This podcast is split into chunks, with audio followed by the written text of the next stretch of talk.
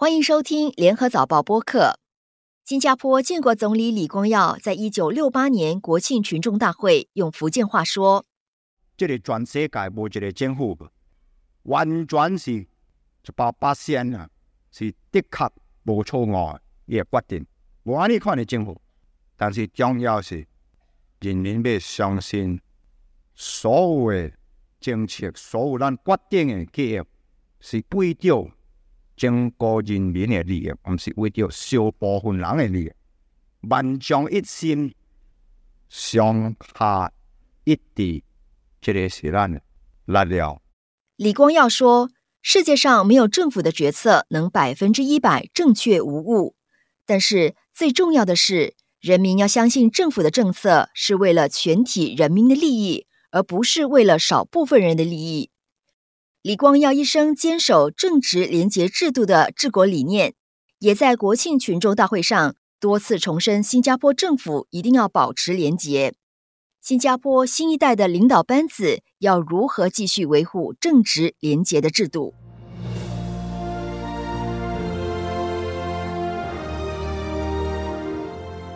联合早报播客系列还是硬道理吗？邀请嘉宾一起回顾建国总理李光耀的国庆群众大会演讲。这一期的主持人是联合早报执行总编辑韩永梅。今天的嘉宾是曾经担任联合早报采访主任的林凤英，也是我的第一个采访主任。凤英你好，你好。凤英在采访过无数的这个新闻啦，还有包括李光耀从总理到做内阁执政的时候的一些活动。写过好几个关于他的演讲的报道，在你心中，他是一个怎么样的人？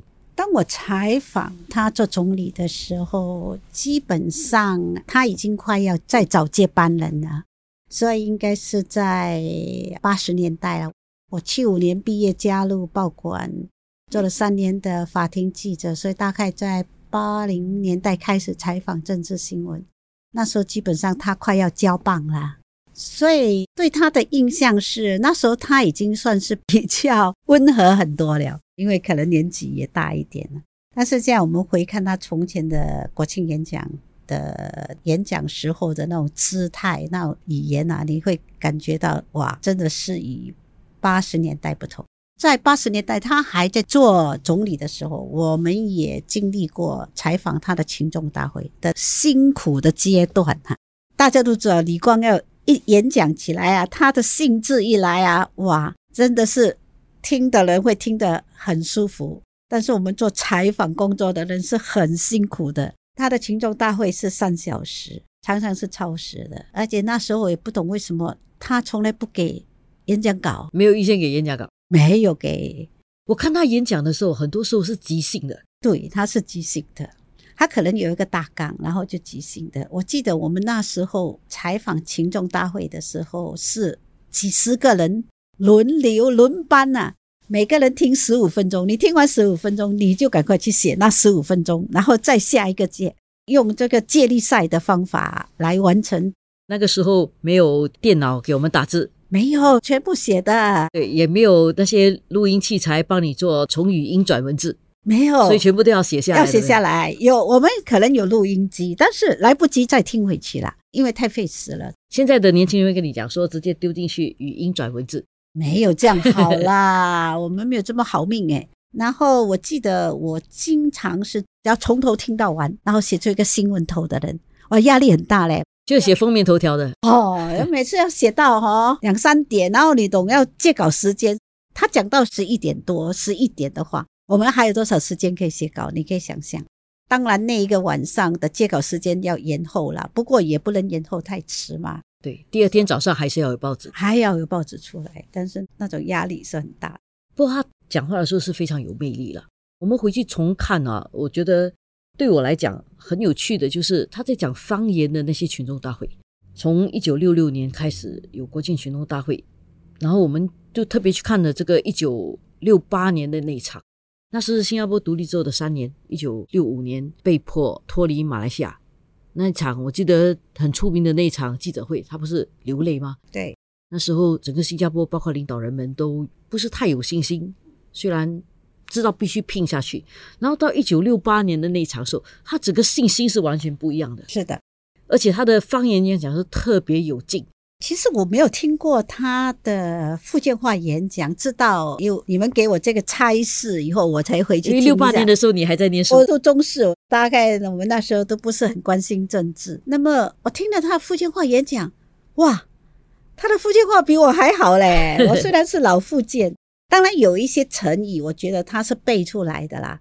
想想咱夫妻，阿未未来可能发展的南北，未雨交流。享有成就，这个是咱的重要的这个任务。对啊，我记得未雨绸缪这么难，他都用福建话讲。这个我们一般人不讲这样的，我们通常不会讲未雨绸缪这么文绉绉的成语啦。但是你听他讲福建话，你真的回想起来，他的福建话应该不是三两天就学会说去背出来的。他讲的很流利，除了几个文绉绉的成语不说啦。其他一般上都蛮流利，所以我想他应该是打从年轻时代就会讲福建话，或者他有语言天分。也是，不过讲到这个啊，我自己在看早报的历史的时候，我发觉有一段可能他学福建话的这个历史，应该在一九五十年代之前他就已经开始学了。为什么？因为在一九五九年他开始出来要竞选的时候，他有一次他的中文不好嘛，他不能够用中文写作，然后他想写一篇中文的一篇文章。他就找了以前《南洋商报》的主笔曾心颖，曾心颖的女儿后来忆述这段事情的时候说，有一天李光耀去找他爸爸曾心颖，然后曾心颖是不会英文的，因为曾心颖是早期从中国来新加坡做报人的，然后曾心颖跟李光耀讲话的时候，李光耀是不会华语的，然后两个人怎么办呢？一个不会英语，一个不会华语，结果是用福建话讲的，所以他们两个就用福建话。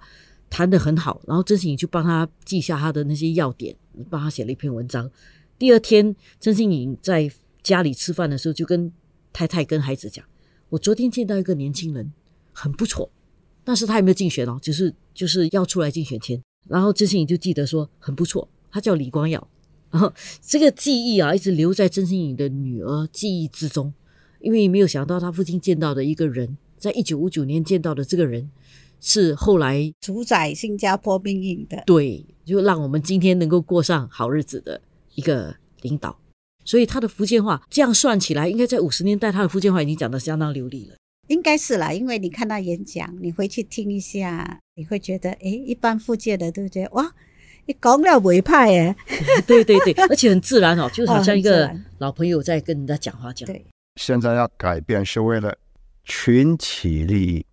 个人利益要一个整个国家成功不容易。你要凑音乐哈，是响乐队。我想这个是最简单解说给你们了解。一个响乐队，每一个人有他的一部分的角色，指挥员是政府，每一个凑音乐的是每一个公司。那如果全部是配合。那是好音乐，生产率会提高，所以我们的目的是这样的简单：要大家过了好日子，要奏好音乐。那最后，我希望大家会共同努力，建造一个更有纪律、更有训练、更有群体精神的新加坡。那么在这个演讲里面，你也看得出他充满信心，正如你刚才说，跟他的霸气啦。那么他在这个演讲里面，我记得他讲的很直接、很了当，就说别人要看我们怎么活下去，我们就已经做给他看了。就过去两年多了，我们做出成绩来了。他那种展现出来的意志力跟那种霸气啊。你会感觉到他已经对新加坡的未来充满信心了。虽然他是一个很有危机感的人呐，不过他觉得我们已经站稳脚步的，我们是有办法生存下去的。对我听了也是，我们看他的英语演讲讲过很多次，包括讲我们 Do not fear，觉得新加坡这里一定会变成一个什么高楼大厦的地方。他早期的就六十年代的演讲，那我在听福建话的演讲的时候，我觉得那种江湖味就更加强烈一点。而且想起来哦，一九六八年他不过是四十五岁，一个四十五岁的一个年轻领袖，他那个时候他讲到新加坡为什么我们从一九六五年脱离了马来西亚之后，在一九六八年就可以这么有信心的讲话，有三个要素，一个是决心跟意志力，另外一个就是行政效率，还有我们预测未来的能力，就可以看到未来的发生的事情。所以，风英，你从这些年来在采访的时候，你看着他执政，然后后来看着新加坡这样一点一点的成长，包括在八十年代是你在采访事业里面最重要的那一段时期，你看到在他领导底下的新加坡，你的感触是什么？在八十年代，我们可以说是我们已经算是经济发展不错了，即使我们在。八零年有个经济衰退，我们还是克服过来。而且八零年的时候，行动党十二月有一个大选嘛，获得很高的票数，我记得好像七十五八选。可见那时候全民都是蛮倾向行动党的领导，所以那个时候李光耀还在执政，那么他还是秉承着这你刚才讲的那三个成功的要素。我记得有一段演讲，他提过说，我们的绿化，外国人一进到新加坡，看到新加坡沿路都有青葱的绿树，他说这个会给外国人投资家一个什么样的印象？不是说哦，你们这个很漂亮，而是给了一个印象，就是说你们是一个有效力的政府。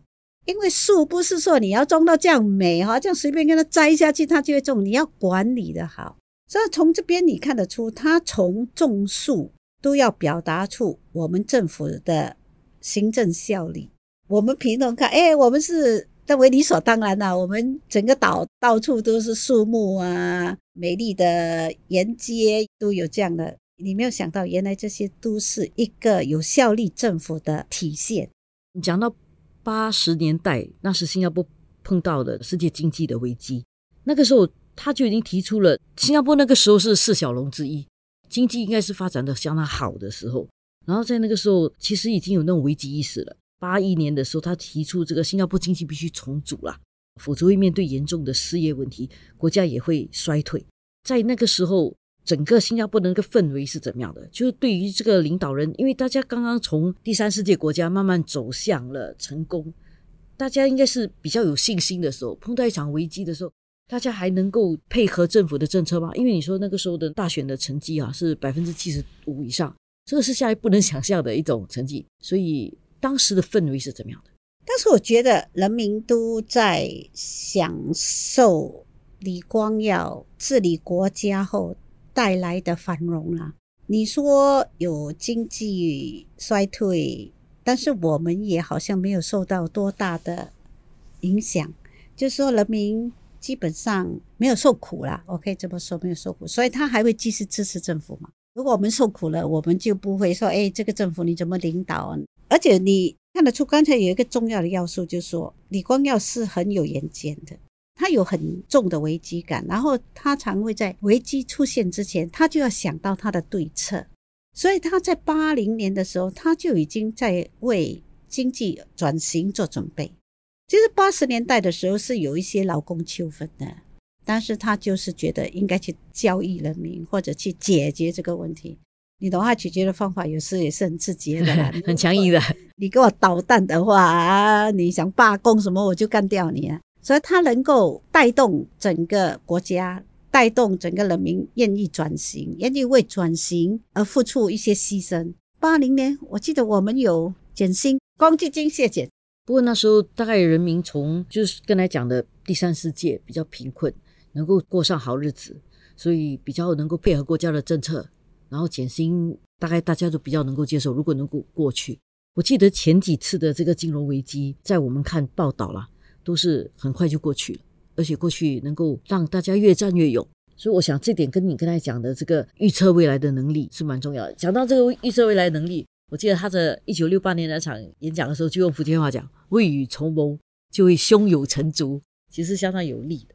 另外一点哦，李光耀在群众大会上有说，他那一代跟八十年代之后年轻的一代不同了，年轻一代生活在比较好的时代里面。不像早期会为了生存而感到担忧，现在年轻人的生活比较安定，生长在比较繁荣的新加坡，没有经历那个社会动荡。所以我希望大家都会注意这件事。下一代的新加坡，下一代的勤劳，我不怕。他跟长辈也是肯吃苦，可是是为了个人利益。那我们从八十年代的年轻人，就是你当时是八十年代的年轻人，现在来看这个时候新的二十一世纪的二十年代的年轻人，你觉得这两代的年轻人有什么不同？那有很大的不同啊！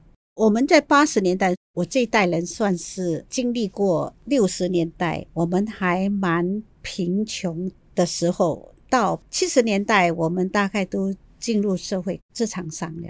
那么那时候，因为我们的经济开始起飞嘛，开始发展起来，所以工作机会很多。我们可能之前做的教育准备不够。我是很幸运的，能够受大学教育。我记得我们受大学教育那时只有四八线的人口受大学教育，但是经因为整个经济起飞嘛，各行各业都需要人，所以大家都会有一份工作，除非你自己不好好做工啊。再加上政府做得好，然后每个人都可以所谓的安居乐业，就是说啊，你也可以买到一个主屋来住。所以我们这一代人，我们基本上在我们大陆资产之后。我们不会挨饿，除非是很少数社会很低下层的人不说。那因为我们这一代基本上不错，所以我们的下一代基本上也不错了，都能够给孩子受很好的教育，除非他自己不求上进啦。所以基本上像我这代人，我们的孩子很多都是大学毕业生，他们基本上现在都生活没有问题了嘛，对不对？只是可能要求不一样了。对对对，就是要求太高了，因为他们没有经历过辛苦嘛。我说我们这代还经历过一些贫穷的时候，像我们的时代，我们还经历过哥哥穿的衣服、姐姐穿的衣服，我们拿来穿；大哥大姐要牺牲他们的学业去帮忙去做工，帮补家用，给弟弟妹妹受教育。因为我那个时代兄弟姐妹还是很多的，所以通常都牺牲了大哥大姐。的求学的机会，而去帮补家用，因为那时候真的是孩子是很多的。我的这一代人哦，我们家只有四个子女的话，人家会讲哇这么少啊，很多都是七八个、十个、十一二个。你现在回想是哪里想象的嘞？当时哦。母亲通常都没有做工的，靠一个父亲赚那一两百块钱、三四百块可以养这么多口哦，不懂怎么长大了，好像是 喝水吸空气长大的。我这一代人，我有两个已经算是正常了，有的才一个嘞。你要有三四个是很少见的。你如果你碰到一个我同年代的朋友说他有四个孩子，你一定哇一声的。那个时候计划生育吗？两个就够了吗？对，一定哇一声的哈！你有四个啊，你真敢哦。第三个孩子还很难报读小学，对，因为这是李光耀的政策嘛。现在开始应该有点后悔了，现在每个人都不生了，连中国都后悔了，不要讲我们，对，后悔了。人民对伊家己选出的政府要有信心，这个政府定着要廉洁的，所以所决定的，无人以为这个是为着归纳的保障的利益。新加坡引以为豪的，大家也很熟悉的一个治国理念，就是秉持严格的正直廉洁制度。对贪污采取零容忍的态度，但是在八十年代，其实发生了其中一个部长贪污的事情，就是郑章元、李光耀。那个时候他还在任上嘛，他还是总理。当时那个氛围是怎么样的？大家怎么看待这件事情？七五年有一个对王询文的贪污事件，后来是郑章元的贪污事件。那个贪污事件，我相信在当时一件非常大的事情啦。您那时候也是在这个采访组里面担任副主任，后来转做主任。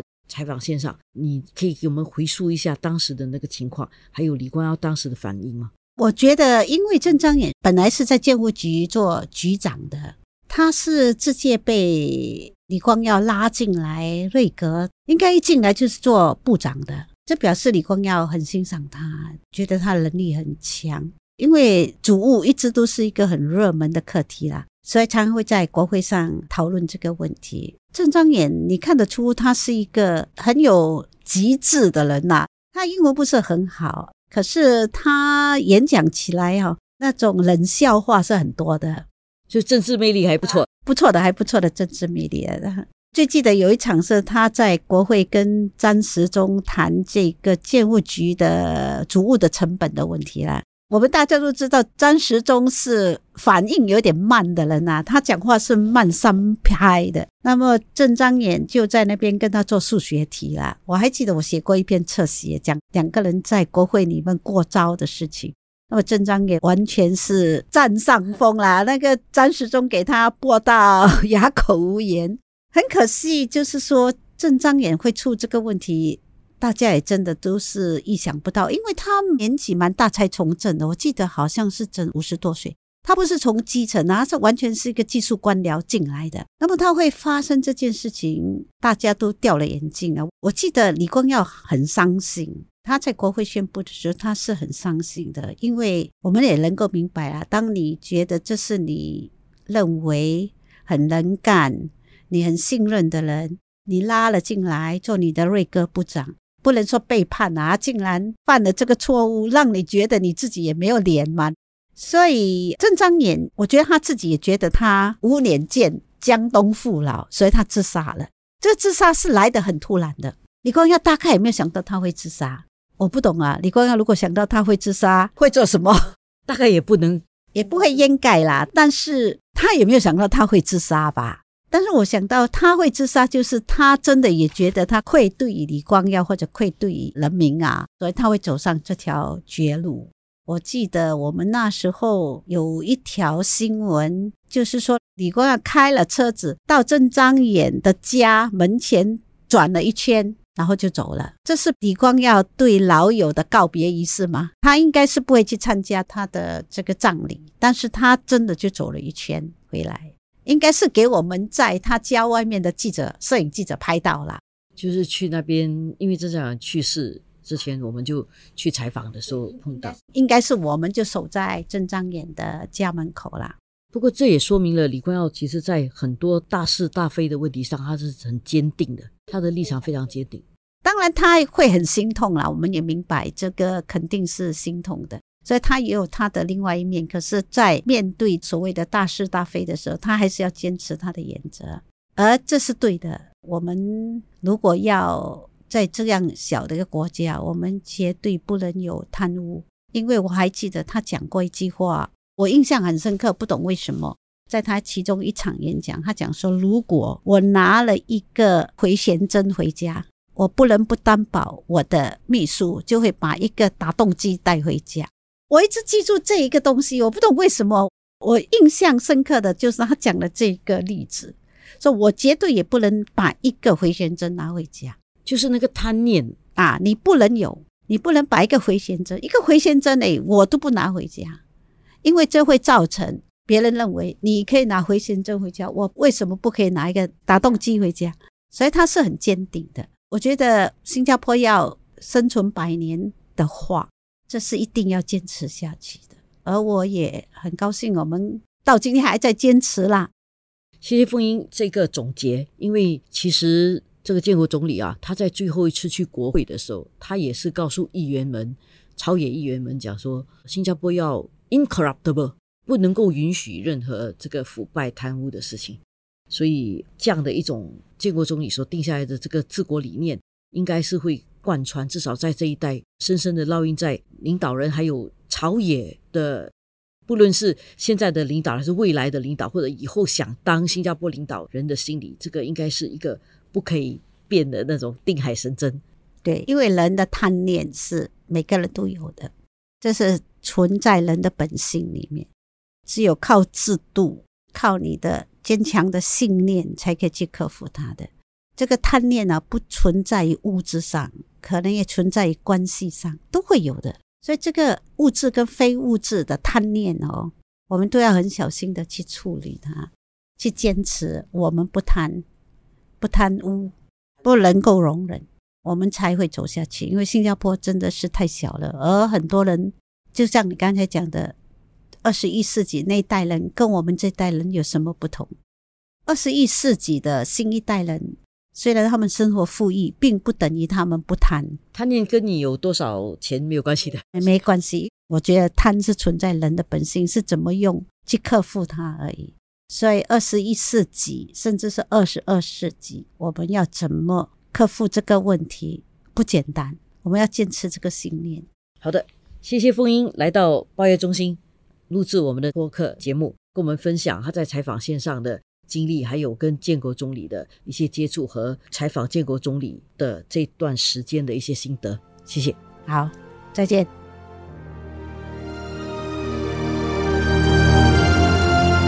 还是硬道理吗？由联合早报音频组制作，这一期的旁述陈素君，录音蔡佩杰，播客编导王文义、李怡倩、吴婉君，监制何希微、黄子琛。还是硬道理吗？播客系列可以在联合早报以及各大播客平台收听，欢迎你点赞分享。